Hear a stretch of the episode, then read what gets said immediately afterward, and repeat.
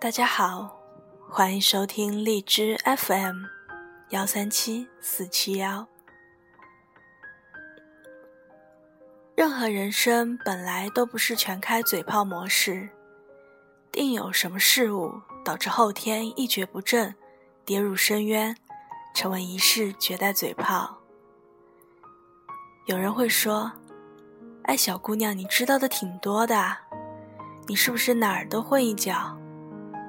我笑了笑，大概就是知己知彼，又或者是样样都会，样样平庸。今天想给大家说一篇邻居耳朵里收录的文章，在别处症候群。我有一位朋友，年长我几岁，工作能力很强。在我所处行业内算小有名气。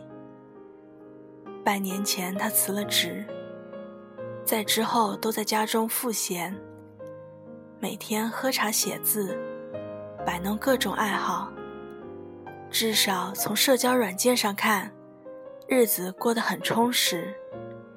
我有次跟他聊天，问他有没有工作的计划，他没有直接回答我。而是绕开我的问题，说着行业的问题所在。最后他说：“没准换个城市，心境会改变很多。”我被绕了进去，接着问：“即使换了环境，这些问题不是依然还存在吗？”他答道：“可是如果你的心态变了。”看问题的方式也许就会大有不同。我说：“心态的改变与环境有必然联系吗？”他盯着我，直到看得我发毛，才一脸肯定地说：“那是当然的了。”原本这只是一次闲聊，巧的是，跟他告别两周后，相同的对白又一次发生。公司里有位实习生试用期结束，对我说想要换一间公司。我第一反应是留住他，因为他在几位同期的实习生中能力算是不错的。我问他是不是因为薪水的问题，还是在这里工作的不顺心。他坦白说都不是。只是觉得自己每天做最基础的工作，一成不变的日程令他觉得浪费时间。他说：“没准换间公司会见识到更多的东西。”我说：“即使换一间公司，以你初入职场的能力，也一样是做同样的事情啊，何必操之过急呢？”他摇摇头说。正是因为我刚刚毕业，所以才需要多经历新鲜的环境，这样才能看到不同角度的世界，才称得上完整的人生。听到这里，我哑口无言，只好在他的辞职函上签字。如果说我那位朋友还没有将话点透，实习生的道理，则让我切切实实无从反驳。换做我是他的年龄，大概想破头也讲不出这样刁钻的观点。我不禁沉思，在大部分人眼中，世界狭窄就代表着见识浅、能力低，沦为弱势群体的想法根深蒂固。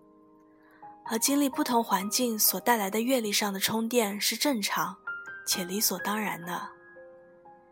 然而，在这个逻辑关系里，人们似乎都在刻意着重复经历的获取，而忽略了阅历并非只要经历过就会拥有这件事。前不久，我收到一位朋友从台北寄来的明信片，正面是雄伟的一零一大厦。背后却只潦草写着“不多说了，在赶飞机”。回来的时候，我去机场接他，问他台北的感受如何。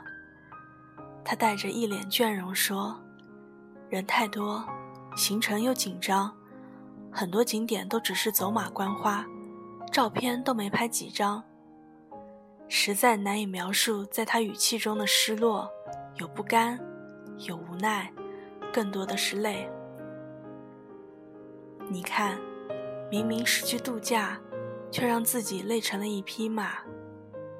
在此之前。”他何尝不是抱着摆脱都市生活、躲到远方旅行、换个角度看世界的想法？